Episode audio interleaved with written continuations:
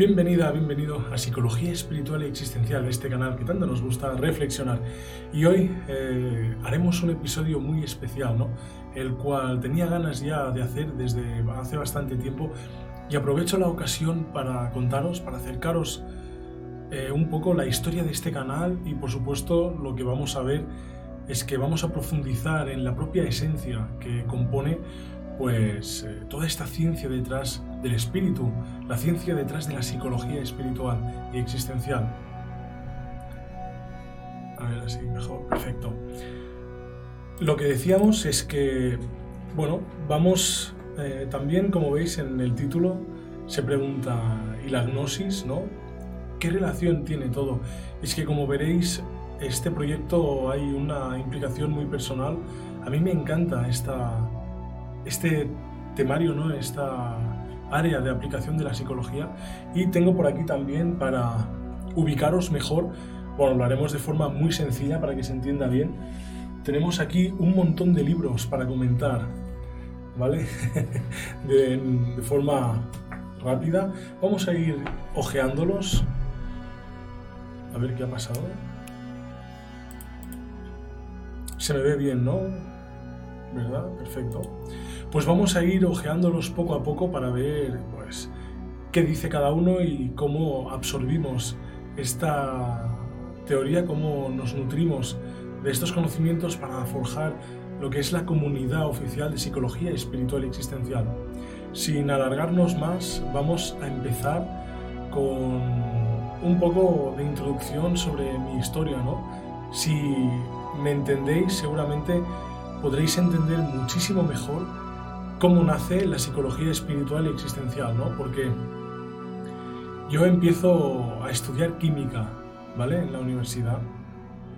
Llegué hasta el tercer año de química, casi, bueno, hasta la mitad de los estudios de lo que es la carrera universitaria. Y bueno, he tenido una vida escolar, pues, notable, ¿no? Realmente hacía, eh, aprobaba con éxito lo que se necesitaba y lo preestablecido, lo más fácil, es encasillar a los buenos estudiantes hacia la ciencia. Y empecé a estudiar la ciencia, empecé a conocer todo este mundo de estadística, ¿no? Lo que se espera, ¿no? Ahí el mundo se plantea tal y como es la sociedad de hoy en día, ¿no? En su especie de neuroticismo colectivo que busca controlar estos aspectos incontrolables, buscan sistematizar todo y crear pues un molde, ¿no? Entonces me, me empecé, me adentré en el mundo de la universidad con la química realmente y vi que como estudio cada vez era como más limitado, ¿no? ¿A qué me refiero con eso? Y es que la ciencia se plantea desde una manera estadística y probabilística como única y normal, ¿no? como preestablecida. A base de todos los experimentos, a base de toda la teoría, uno se forma ya la idea de lo que espera, de los resultados que espera obtener. ¿no? Eh, la estadística nos da, por ejemplo, esta falsa ilusión de, creer, conocer o anticipar los resultados. Eso es precisamente porque hay estados que nos dan muchísima más seguridad si los podemos prever. Hay, por ejemplo, circunstancias que nos dan mucha más confianza si los podemos anticipar. La estadística, pues, surge de una necesidad muy básica humana, ¿no? La necesidad de seguridad. Sin embargo, ¿qué pasa con esos casos excepcionales? ¿Qué pasa cuando algo sobresale de la estadística? ¿Qué pasa cuando algo es diferente, no? Porque profundamente también me sentía distinto. Y el mundo de la mente, el mundo de la psicología, siempre me había llamado la atención. Entonces, claro, sí que es cierto que el sistema educativo empieza aquí en España muy prematuramente. Yo creo que hay un momento en que los estudiantes debemos decidir qué camino tomar eh, con un gran impacto en nuestras vidas. Esta decisión siempre tiene un gran impacto en, el futuro del estudiante, porque si le va mal, arrastrará esta negatividad, esta mala experiencia y lo va a relacionar con su, propio, con su propia persona, con su propia experiencia. Y eso puede ser dañino. Sin embargo, nos hacen apresurarnos a tomar una decisión. Nos hacen apresurarnos para encajar, como decíamos, para sentir esa seguridad para que de alguna manera podamos ya decidir con seguridad cuál es nuestro camino. Muchas veces nos equivocamos y yo sí que me gustaba, me gustaba mucho la filosofía, me gustaba mucho la psicología, me gustaba mucho estudiar como más allá de lo que podemos ver muchas veces, ¿no? A partir de aquí, pues eh, me empecé a sentir mal, ¿no? Hay muchos, hay muchos momentos que eh, me alineaba, ¿no? De los estudios de química. Íbamos al laboratorio, me acuerdo una vez que hicimos Rubí sintético, fue una experiencia increíble, sin embargo todo quedaba en la experiencia, ¿no? No conseguía visualizar el propósito o mi sentido de vida de manera clara. Eh, en ese entonces es que lógicamente era muy joven, creo que no tenía ni 20 años de edad.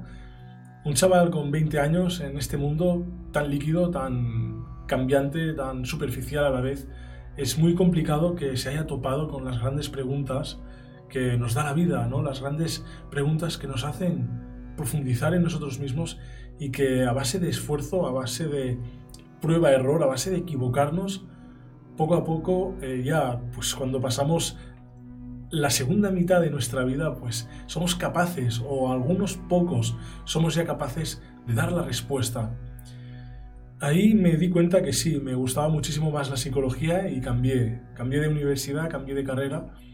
Y ahí, pues huyendo un poco ¿no? de esta limitación que nos da la ciencia, de, porque química empezaba ya a hacer bueno, eh, procesos de simulación, cosas muy matemáticas, eh, programas de ordenador. Me acuerdo que teníamos como unas figuritas para dibujar las moléculas y eso ya ni me lo compré, ni yo no tenía esas figuritas y es como que estaba muy alineado, ¿no? Estaba como apartado. Entonces la psicología me hizo un boom, ¿no? Y ahí me di cuenta de que realmente las personas somos mucho más complejas de lo que realmente aparentamos ser y que la ciencia explica una parte de nuestro comportamiento, pero no lo explica todo. En la universidad, no nos engañemos, percibí lo mismo, o sea, realmente la psicología universitaria, lo que se enseña, eh, la psicología más académica, lo que está más aceptado científicamente, precisamente es aquello que también se puede replicar con seguridad y se puede predecir. Es como que dentro del neuroticismo social, este delirio global, tememos profundamente equivocarnos, pero eso es clave para el avance. Entonces, caemos en lo mismo. Eh, desde la psicología buscamos clasificar a las personas, buscamos encajarlas en trastornos, buscamos trazar esta línea de la normalidad y cuando alguien sobrepasa por encima o por debajo ya es juzgado. Y lo hacemos con muchísima facilidad, creyéndonos encima de que hacemos un favor a la humanidad haciendo esto. Esto siempre nos choca, ¿no? Cuando un estudiante se plantea estudiar psicología, muchas veces es desde un punto de vista humanístico, o filosófico, ¿no? Estudiar la mente. Muchas otras personas estudian psicología ya pues para encararla hacia un recorrido mucho más clínico, ¿no? Para diagnosticar, para hacer terapia, todo este tipo de psicología que lógicamente forma más parte de la psicología empírica, de la ciencia dentro de la psicología. Pero no debemos olvidar que en algún sitio, en algún lugar del mundo, en algún lugar de nuestra mente, en algún lugar de nuestras vidas, queda guardada ahí la particularidad, la peculiaridad, el instinto espiritual. Y es que Josep Otón me encanta eh, una reflexión que él plantea en un libro muy interesante, es que tenemos necesidades espirituales. Me refiero a que tenemos necesidades incluso religiosas, por así decirlo, y no religiosas en el sentido de que necesitamos creer en un Dios. No, no, cualquier persona, incluso la, persona más atea del mundo, tiene necesidades religiosas.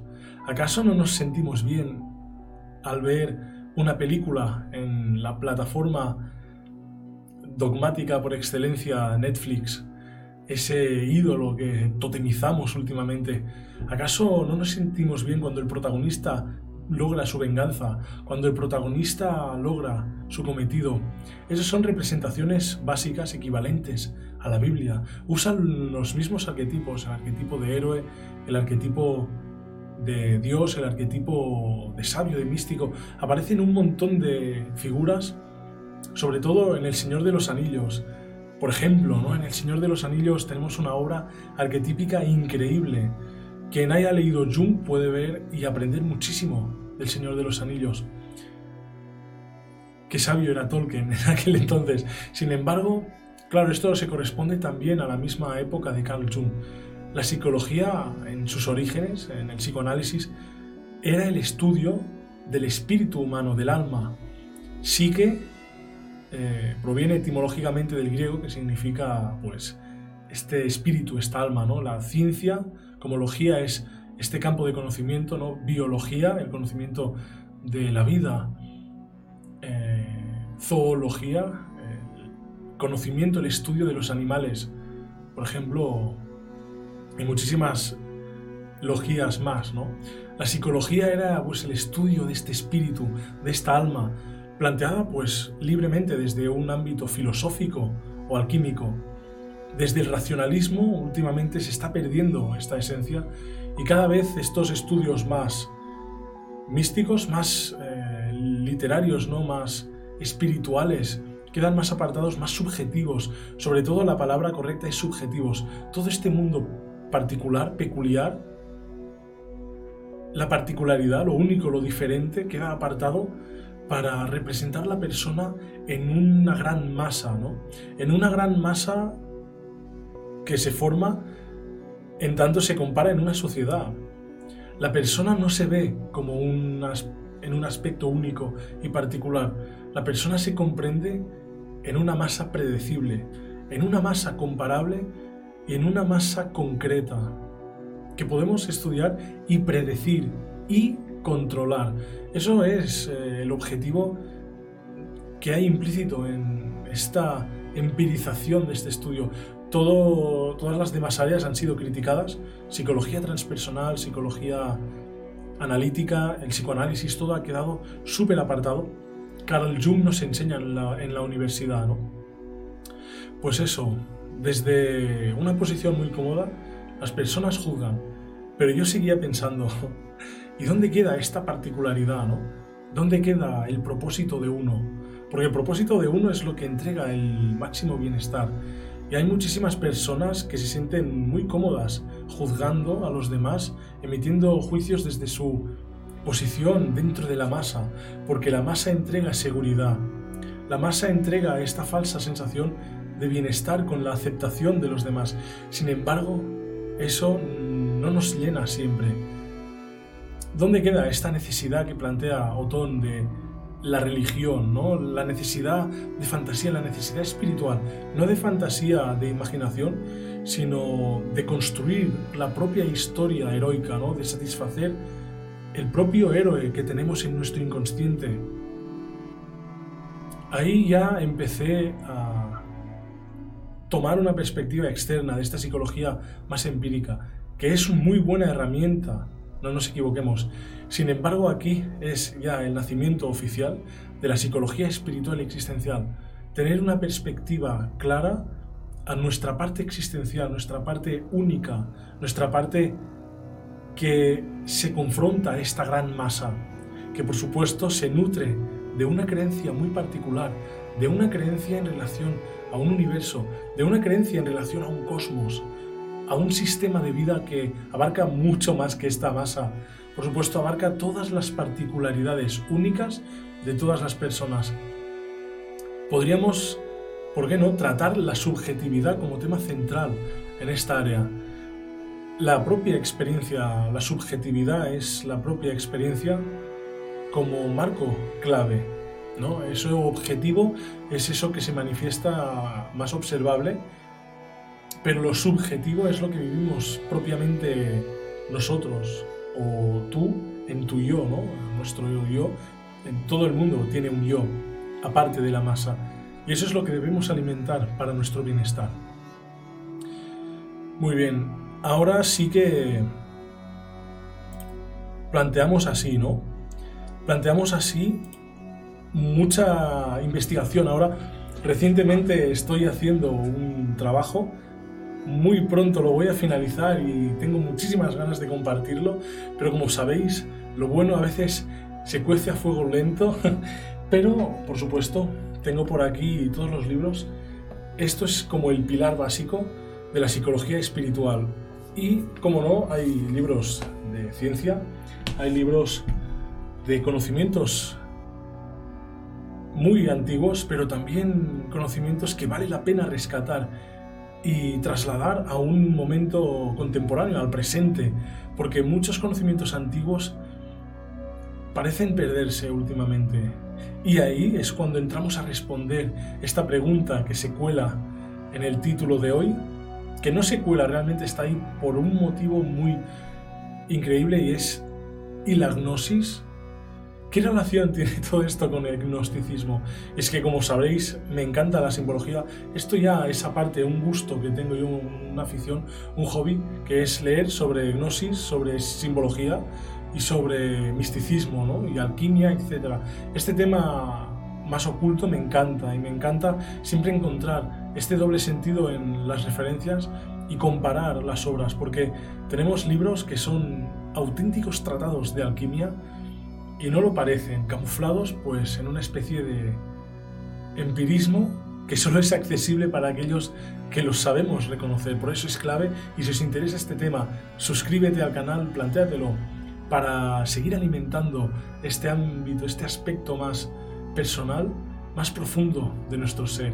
Y ahora empezaremos con el primer libro que os quiero enseñar. Y por supuesto vamos a ver eh, vamos a ir respondiendo, ¿no? ¿Qué relación tiene todo esto con el gnosticismo, con la gnosis? Y es algo muy sencillo. Y es que a mí me encanta eh, reflexionar con el simbolismo, pero sobre todo me encanta llenar de simbolismo lo, lo, propio que hago yo. O sea, de la misma forma que a mí me gusta mirar eh, la, la, obra externa con el simbolismo y compararlo con mi interior, a mí también me gusta que todo lo que hago yo tenga implícito todo, este simbolismo. ¿Y por qué junto psicología espiritual y existencial con la gnosis?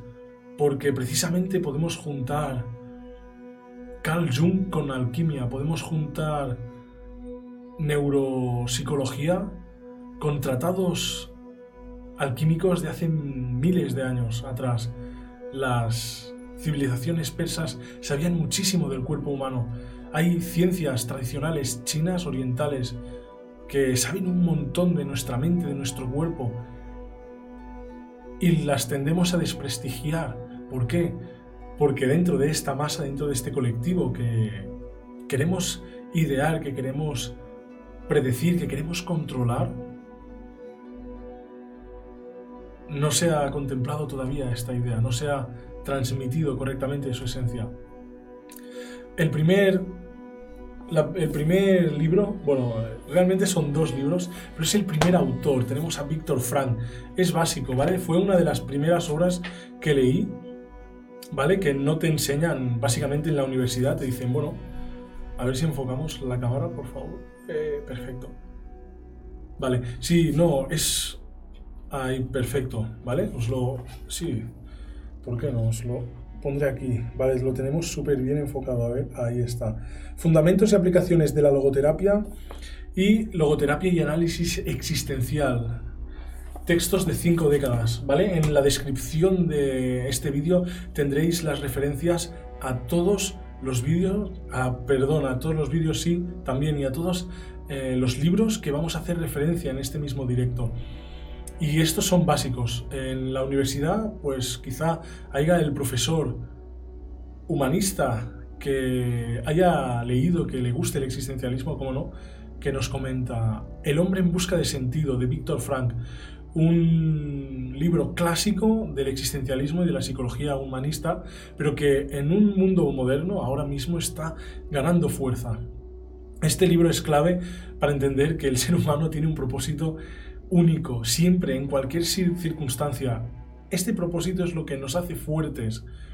lógicamente, El hombre en busca de sentido lo recomiendo muchísimo si no sois psicólogos, si no os habéis eh, adentrado en este mundo de la mente y queréis aprender sobre el propósito humano de una forma muy amena, viviendo una de las mejores narraciones autobiográficas que hay del holocausto nazi en el mundo, Víctor Frank vivió en primera mano un encierro en un campo de concentración. Descubrió sencillamente que las personas con un propósito luchaban, ver a su familia otra vez, recuperar el contacto con un hijo, un científico que pueda seguir desarrollando sus teorías para entregar esta, este, esta creatividad al mundo, un artista que pueda acabar de pintar una obra, un músico que pueda acabar de componer una canción, una mujer que busque casarse con un hombre, un hombre que busque casarse con una mujer, o una mujer que quiera viajar al espacio, ¿no?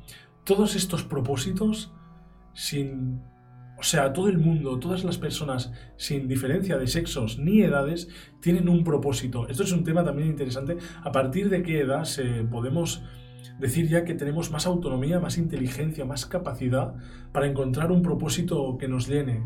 Es que la inteligencia existencial y la inteligencia espiritual se entrenan. El propósito y la espiritualidad parece que estén muy relacionados realmente. Eh, es un tema que va, pues, dado de la mano, como veremos más adelante. Hablaremos de esto. Sin embargo, Víctor Frank se dio cuenta de esto, ¿no? Las personas que no tenían un propósito, que abandonaban su propósito, que renunciaban, así, por así decirlo, a la motivación de la vida, eran las primeras en sucumbir al desastre significativo, 100%, y muy importante. Por eso, si queréis saber esta increíble historia, lo que vivió Víctor Frank, podéis eh, leer El hombre en busca de sentido. Sin embargo, si conocéis la psicología y queréis leer los conocimientos de Frank que expuso en sus conferencias, en sus clases, en sus obras, sus publicaciones y artículos científicos, los tenéis en los libros que hemos comentado, ¿no? Porque Víctor Frank también propone, a base de su experiencia, la logoterapia. Esta terapia en base a la experiencia existencial de cada uno eh, que hace cada... O sea, su análisis, su análisis existencial propio, ¿no? Y particular. Una de las mejores terapias eh, más representativas de, la actualidad y, por supuesto, un gran pilar que fundamenta el inicio de la psicología espiritual y existencial. Muy bien. Tenemos estas obras por aquí. Perfecto. Ah, seguimos ahora con, con un autor clásico que no se enseña en la universidad y cuando lo descubrí me cambió el chip completamente. El segundo pilar, Carl Jung, Carl Gustav Jung. Realmente destaco dos libros. El segundo no lo tengo aquí, pero el primero es arquetipos e inconsciente colectivo. El segundo es eh, psicología y simbología del arquetipo, si recuerdo bien. Están los dos en la descripción también y es un libro increíble. O sea, si queréis profundizar en el inconsciente humano, en el inconsciente colectivo, ¿qué significa arquetipo? Porque el ser humano en su estado primal tiene unos mecanismos genéticos que nos hacen creer, que nos hacen actuar, nos hacen construir nuestra identidad, nuestro ser, hacen construir nuestra identidad cultural desde unas bases preestablecidas, globales, en jeroglíficos, en grabados de arcilla, en cuevas, pinturas rupestres, se han encontrado representaciones muy parecidas, símbolos. Precisamente un símbolo creo que lo veréis, bueno, aquí, aquí lo podéis ver este símbolo lo tengo tatuado además aquí en el brazo. Bueno, ahora no lo veréis porque tengo esta camisa, pero lo tengo tatuado aquí. Es un símbolo que me representa y que me encanta y lo llevo dibujando desde hace muchísimos años. Me surgió pues al reflexionar y porque me sentí muy identificado con este símbolo. Realmente me gusta muchísimo su significado, su simbología. Por eso también lo he tomado eh, con... Bueno, este símbolo concreto es particular, es específico de psicología espiritual, ¿vale? Es el logotipo, por así decirlo. Sin embargo, se compone de simbología que podemos encontrar en culturas celtas, así como en culturas africanas y por supuesto en culturas zen de el Asia más oriental, ¿vale? Este símbolo, como muchos otros, forma parte de nuestros propios arquetipos. Y es increíble ver cómo las culturas más primitivas en la civilización, las primeras grandes civilizaciones que surgieron, representan estos símbolos, pero mucho más allá de los símbolos, representan historias. Eso es el arquetipo. El arquetipo es la historia que nosotros podemos representar en base a unas maneras de hacer la vida, ¿no? Por así decirlo, nosotros podemos hablar muchísimos idiomas, podemos hablar muchísimas lenguas, podemos decir muchísimas palabras, podemos hablar de forma agradable, podemos hablar de forma desagradable, ¿vale? Pero las letras, la boca, la lengua, las cuerdas vocales, incluso los sonidos van a ser los mismos, más o menos guturales, más o menos bueno, algunos incluirán más vibración en el cuello, otros menos, pero los sonidos, eh, el aparato para articular las palabras es el mismo en todas las personas, ¿no? Las palabras, todo lo que nosotros creamos es la fantasía, es la cultura, es el producto de, de esta mente, de nuestra mente.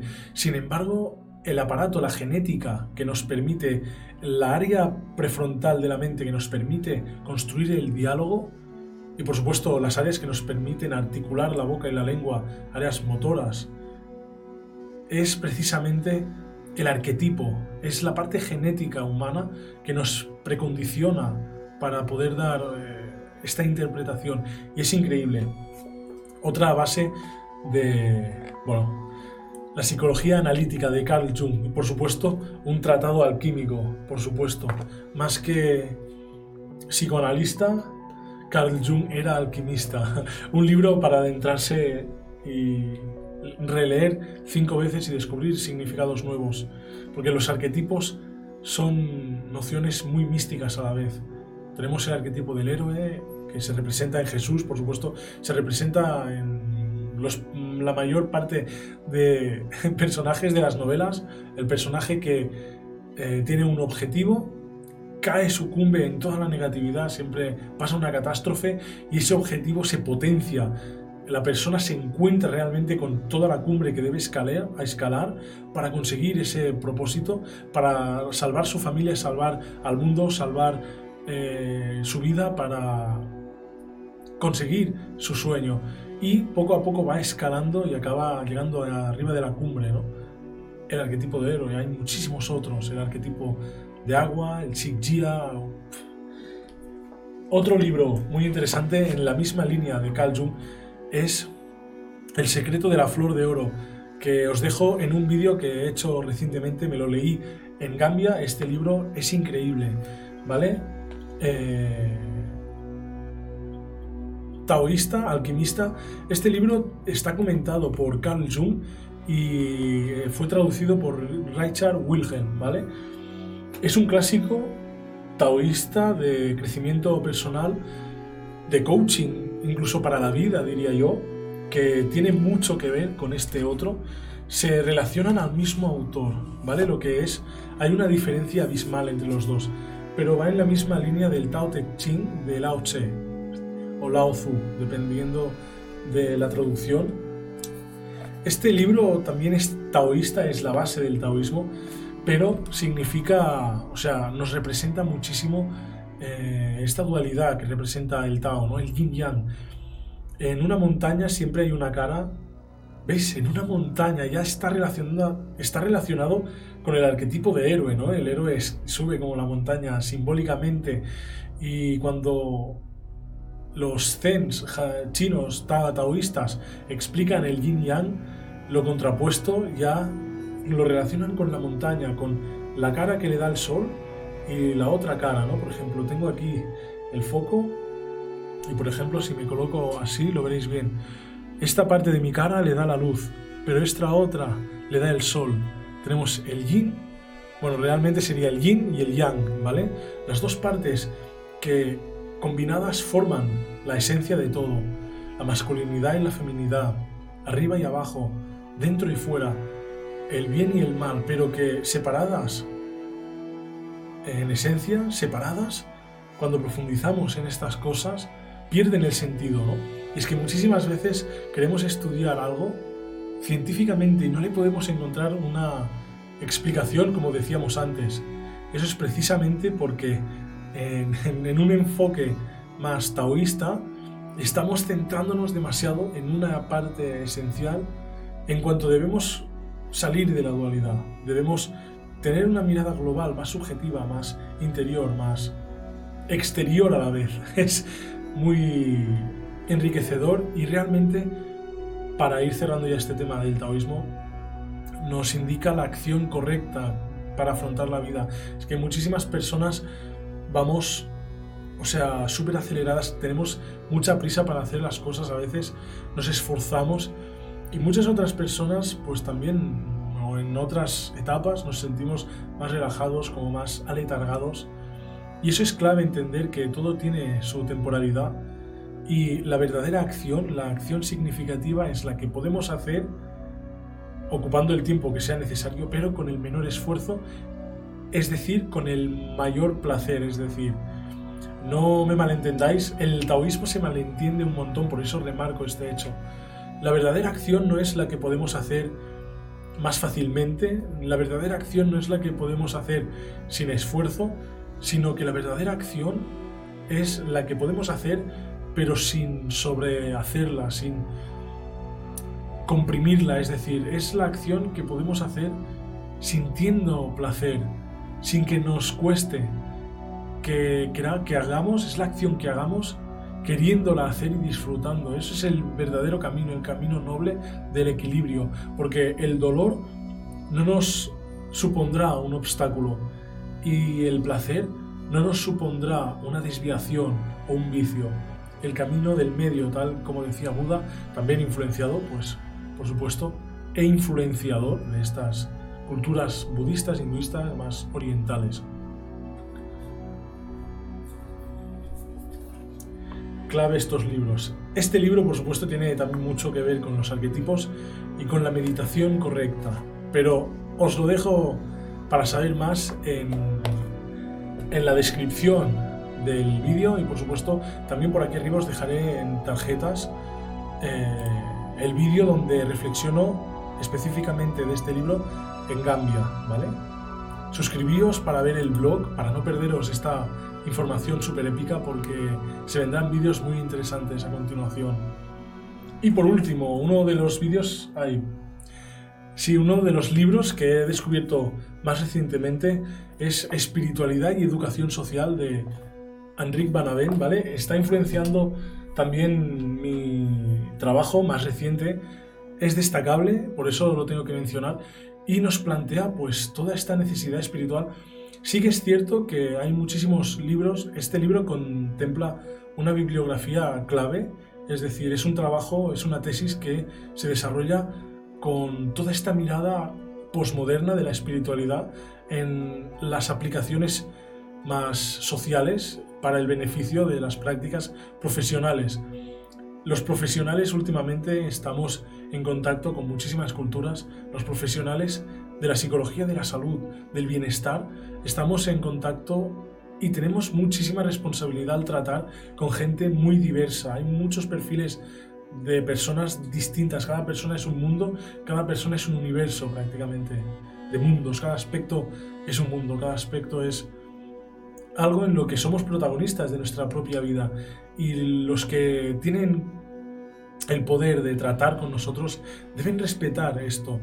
Por eso es tan importante, desde mi punto de vista, respetar estas terapias espirituales, ¿no? La psicología espiritual y existencial tiene la particularidad de potenciar el propósito entendiendo que nuestra espiritualidad es única y particular.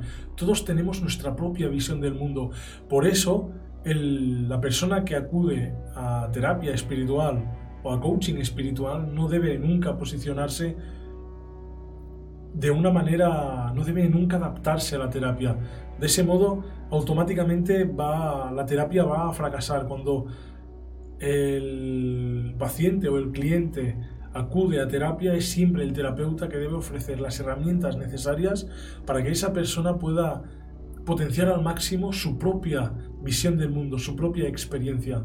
Por eso hay un montón de recursos súper útiles, desde la logoterapia, desde, bueno, terapias alternativas, la psicología transpersonal, autores como Ken Wilber son claves para entender pues estas fases de la evolución de la persona.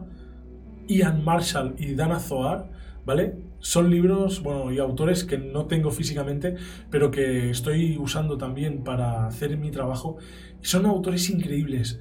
Nos proponen la inteligencia espiritual, las necesidades espirituales como algo a satisfacer clave. Incluso Francesc Torralba, que también trata las inteligencias espirituales, va más allá y nos habla de la inteligencia espiritual en niños, cómo ayudar o cómo desarrollar ya en una edad temprana el bienestar prácticamente.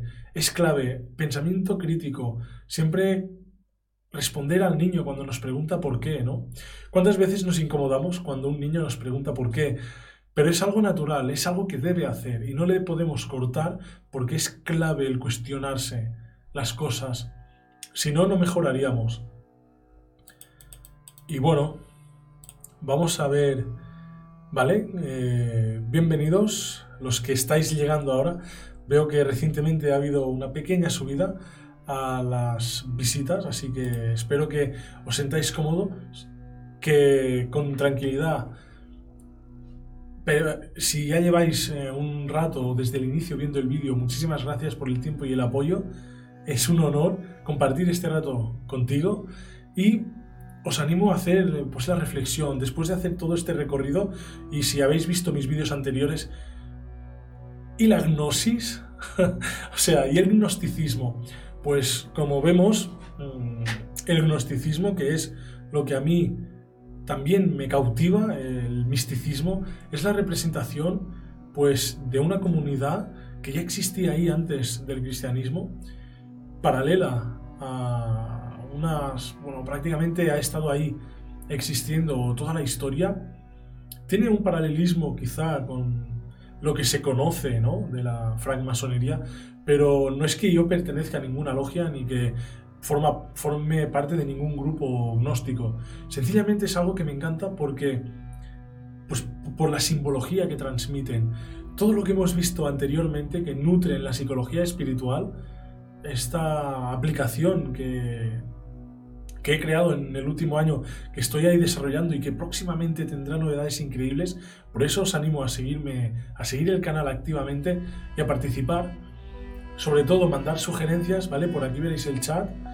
Mercedes nos dice, suerte en tu trabajo, muchísimas gracias por los ánimos. Pues os animo, no os cortéis a comentar sugerencias que tengáis para la comunidad, para la web, para servicios, cómo os gustaría que yo os pudiera ayudar ¿Cómo os gustaría que os pudiera ayudar el mundo también? Porque a veces eh, buscamos cómo podemos ayudar personalmente, pero una gran solución es entender cómo puede ayudar, cómo se puede mejorar el mundo, ¿no? Así sabes también cómo tú personalmente puedes ayudar. Hemos tenido una pequeña congelación de imagen, pero no representa ningún problema Conexión excelente, perfecto, pues seguimos sin más interrupciones, ¿no? Es lo que decíamos. A veces tenemos el foco puesto en nuestro interior, en nuestra manera de ser, en nuestra manera de actuar, pero hay una gran utilidad en pensar de manera externa, ¿no? Como decíamos, es la combinación de fuera y dentro, la combinación del yo y de aquello de lo externo. Bien, la gnosis básicamente es porque me encanta la, simbología, casi mitología que hay detrás. Como veis en las series de Kiss Pep 6, Kiss Pep 6 realmente forma parte pues, de mi arquetipo, ¿no? Es como eh, mi arquetipo de héroe, es mi seudónimo. Es cuando represento la parte más gnóstica, la parte más mística de lo que quiero transmitir. Cuando hacemos algo con pasión, es cuando estamos transmitiendo de verdad. Entonces, me permito transmitir lo que más me apasiona con total libertad. Por eso me pongo la capa incluso a veces, ahora no la llevo, lástima, me la pondría ahora mismo, para reafirmar mi propia concepción de mi propia identidad, para poder transmitiros pues con más intensidad lo que quiero transmitir. Espero que os llegue. Y por supuesto lo que decíamos, dejar por aquí en comentarios eh, en cualquier momento, en cualquier vídeo, cómo os gustaría que esto evolucionara. Si tenéis sugerencias, comentarios, los acepto con muchísima gratitud.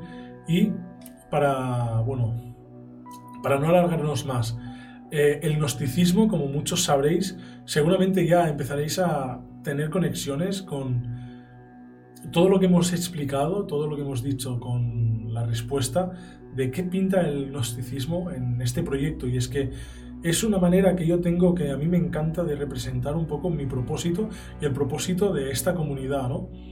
Los gnósticos vienen eh, existiendo desde hace muchísimo tiempo pero fueron reprimidos y perseguidos por la Iglesia Ortodoxa Romana, fueron señalados de herejes, que al mundo contemporáneo sería señalados de locos, ¿no? Crucificados, señalados.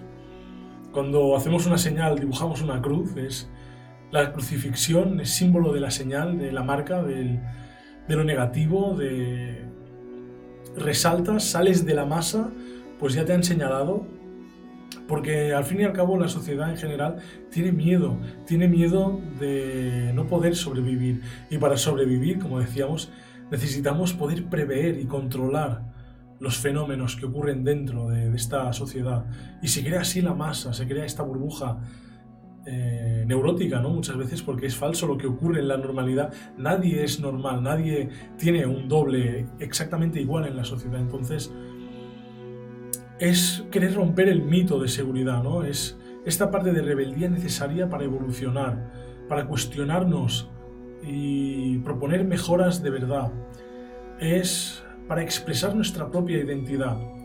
En temas mm, de simbología, para la, gnosis se nutre de un montón de culturas, desde eh, el judaísmo más básico, desde culturas de Persia como el zoroastrismo, de religiones y culturas más orientales como el budismo y el hinduismo, contemplan que la sabiduría y que el conocimiento es la luz, ¿no? También hablan de iluminación, pero es como que es la, verdadera fuente del universo, es el conocimiento, porque también se nutren de platonismo y de filosofías helenísticas griegas, ¿no? Platón decía pues que existen dos mundos, el mundo ideal, el elevado, el cosmos, eh, digásemos todo lo divino, y luego el mundo de abajo, que es como esta realidad, es como la tercera dimensión, ¿no?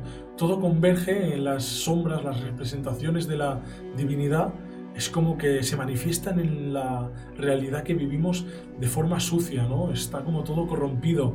Realmente eh, el ser humano es bueno y es malo. Por eso también el taoísmo, esta doble faceta, ¿no? Todo está corrompido, solo Dios es único y unificado, ¿no? Entonces, todas estas autoridades, todas estas distintas religiones forman los arcontes, estas jerarquías, estos símbolos corrompidos porque están representados aquí en el materialismo. Cualquier persona está corrompida igual, excepto el conocimiento y la sabiduría, que es la auténtica luz, la conciencia. Carl Jung también nos habla en este sentido, ¿no? La luz, la conciencia, es lo que nos podemos fiar, es lo que proviene de lo elevado, es lo que nace de la fuente, la Sofía, ¿no? Sofía es el símbolo de sabiduría que, nace en, la gran fuente. Adriana Díaz, saludos. Y de esta fuente desciende a, a la realidad más material a partir de nuestra conciencia, de nuestra psique, de nuestra mente y de nuestra psicología. Así podemos iluminarnos cultivando nuestro conocimiento.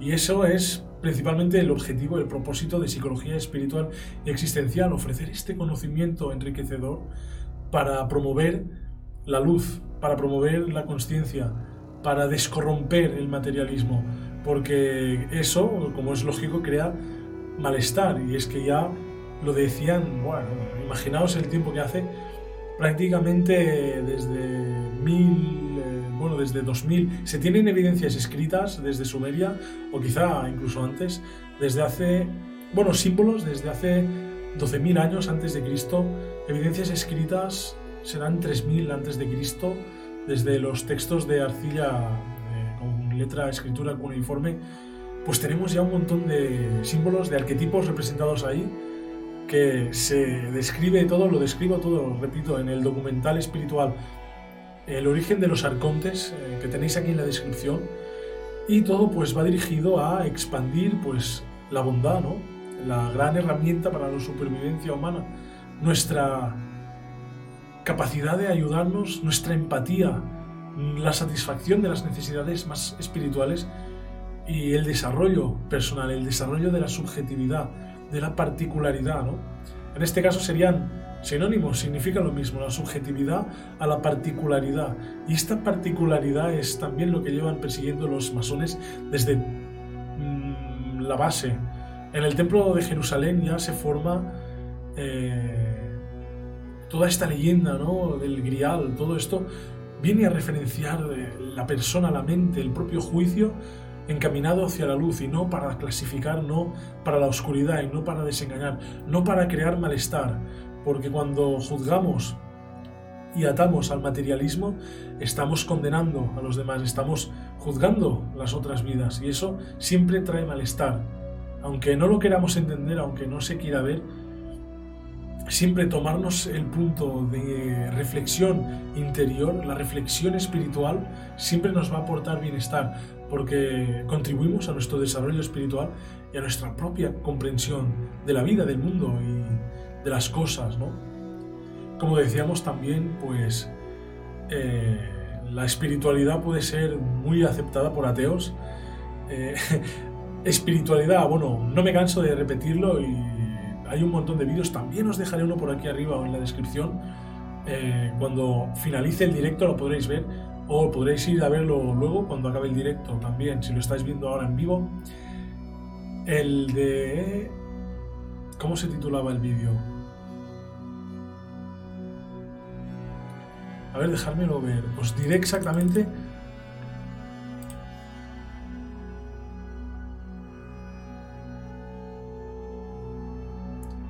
A ver, ¿qué está pasando? Bueno,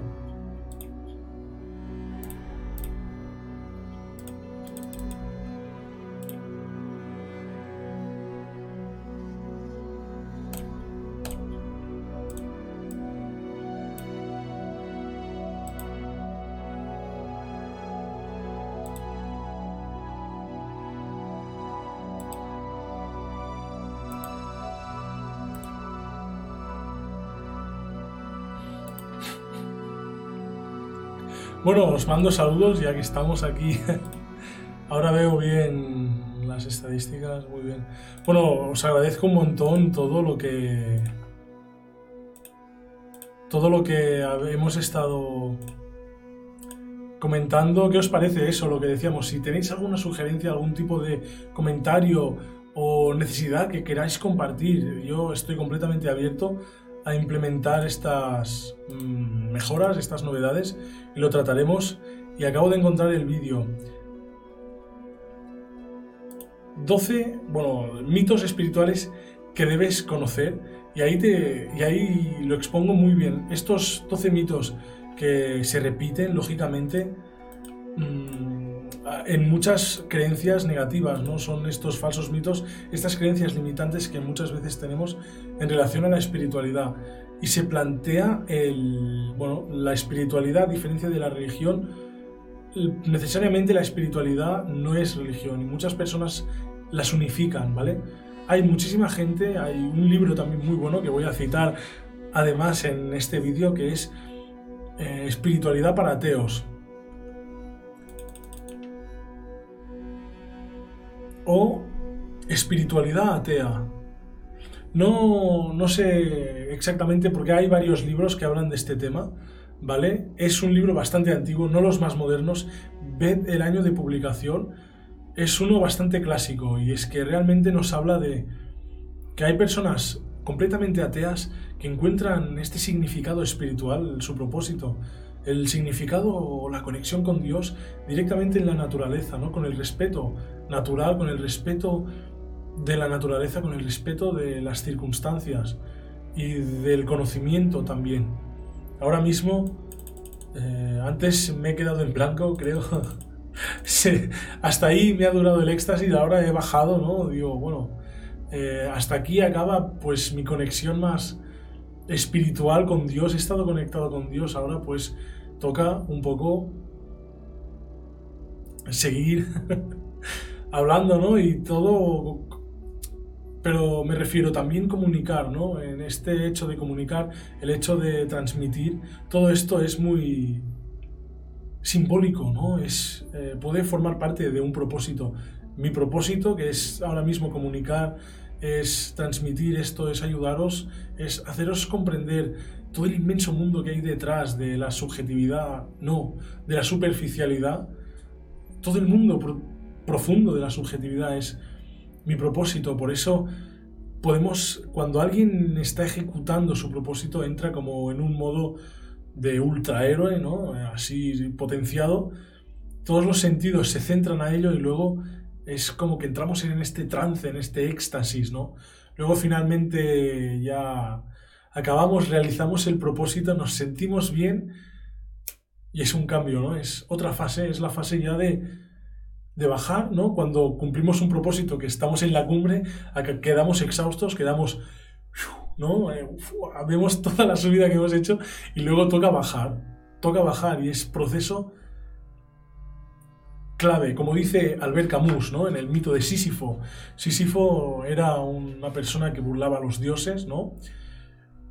Precisamente esos dioses tienen figura de arconte, es eh, aquel hombre, aquella persona que burla a los arcontes, que se resiste y es condenada a subir una roca arriba de una montaña, pero claro, cuando sube la roca arriba de la montaña, esta cae por el otro lado. ¿Vale? Y creo que por ahí mezclados también hay temas de inmortalidad y todo eso. Claro, un ser inmortal como Sísifo, supongo, porque lo condenan por toda la eternidad, teniendo que subir piedras encima de la montaña y tenerlas que volver a subir porque caen es un esfuerzo como inútil, ¿no? es el principio del absurdo. Albert Camus lo representa como el absurdo, pero no deja de tener razón. Pero eso no significa que no haya un sentido. Por muy absurdo que parezca, eso no significa que no haya un propósito. Todas situaciones tienen un propósito. Y precisamente también repetimos el arquetipo este de la montaña, ¿no? Del esfuerzo. La montaña y el esfuerzo van muy atados. Yo me atrevería y me gustaría también comentar que puede, ser un arquetipo muy representativo culturalmente de la, del esfuerzo, ¿no? Una montaña nos, nos cuesta subirla, tenemos que esforzarnos para subir, pero cuando subimos vemos que nos sentimos tan bien que después bajar es un placer muchas veces y es mucho más sencillo. Eso es el camino del héroe, es el arquetipo también que nos contaba Sísifo, ¿no? Este subir y luego bajar, es conectar y bajar arriba y abajo, subir y descender, también con la visión de Platón, el mundo de las ideas, lo elevado, y el mundo material representativo. Platón lo describe como en una cueva, ¿no? En la metáfora de la cueva, cuando las personas estamos dentro de la cueva, sin luz, también con oscuridad, ¿Veis que todo encaja? Todo tiene su significado. La conciencia es luz, eh, la ignorancia es una cueva, es oscuridad, es la profundidad de un lago, es la sombra del ser. Todos se nutren de todos y por eso vale la pena rescatar este conocimiento a día de hoy para salvar, para recordar esta esencia, porque nos forma como seres humanos. Provenimos de toda esta mitología, toda esta mitología, toda esta historia. Antes se trataba en círculos muy cerrados. Por suerte hoy tenemos libros y podemos acceder a estos conocimientos a través de los libros y, por supuesto, a través de los vídeos también. Por eso suscríbete al canal, sígueme si quieres conectar con estos conocimientos y así poder recuperar tu esencia, descubrir las maravillas del mundo espiritual, conectar con tu propia historia. Imagínate, ¿no? ¿Cómo, cómo sería recuperar los arquetipos de nuestro ser y conocer nuestra mente? Increíble. Por eso, como decíamos en el mito de la caverna de Platón, nos sentamos enfrente de una hoguera a ver las sombras desde que nacemos y creemos que las sombras, que estas representaciones es la realidad. pero cuando salimos de la cueva nos quedamos alumbrados por el sol. Es todo tan nítido, lo vemos todo tan claro, que luego corremos dentro de la cueva y le decimos a los demás, despertad, ¿no? Porque estáis ahí dentro viendo sombras, estáis equivocados, creéis que es, lo, que es lo real, pero veréis que si salís de la cueva descubriréis todo el mundo de posibilidades, todo un mundo inexplorado y descubriréis otra etapa mucho más elevada, algo mucho más luminoso, mucho más placentero que estar encerrados, sentados viendo sombras de la hoguera. Pero adivinad, los de dentro se lo quedan mirando como si fuera loco, ¿no? No se lo creen, dicen, esto es lo que llevamos viendo toda la vida, esto es lo que sabemos, ¿qué, qué necesidad hay de salir de la cueva? Entonces, para aprender, para mejorar en calidad de vida, porque forma parte de la vida y debemos muchas veces encararnos a la negatividad para crecer, empoderarnos y cultivar nuestro ser, para que podamos salir fuera de la cueva y no morir en el intento muchas veces, no quedar en el olvido, no quedar en la marginación, en la exclusión. Y por eso hay muchas otras cosas, es importante y clave, esencial a día de hoy, cultivar el propósito, cultivar la espiritualidad y por supuesto tratar estos temas. Espero que te haya gustado este directo, espero que te haya gustado el contenido de hoy. Si es así, ya sabes, suscríbete. Puedes acceder al boletín oficial de Psicología Espiritual en mi página web, psicologiaespiritual.es. Ahí podrás registrarte completamente gratis para no perderte ninguna novedad, porque se van a venir novedades increíbles a partir de hoy. Poco a poco se irán anunciando, como sabéis, todo tiene su tiempo. Todo llega en su debido tiempo. Este año 2022 estará lleno de novedades. Es nuestro año y por supuesto nos vemos en futuros vídeos de, psicología espiritual y existencial. Hasta pronto. Y eh, deja en comentarios qué opinas, qué sugerencias tienes y qué te ha parecido este vídeo. Me ayudas en gran medida compartiendo con tus seres queridos y dándole like. Por eso, muchísimas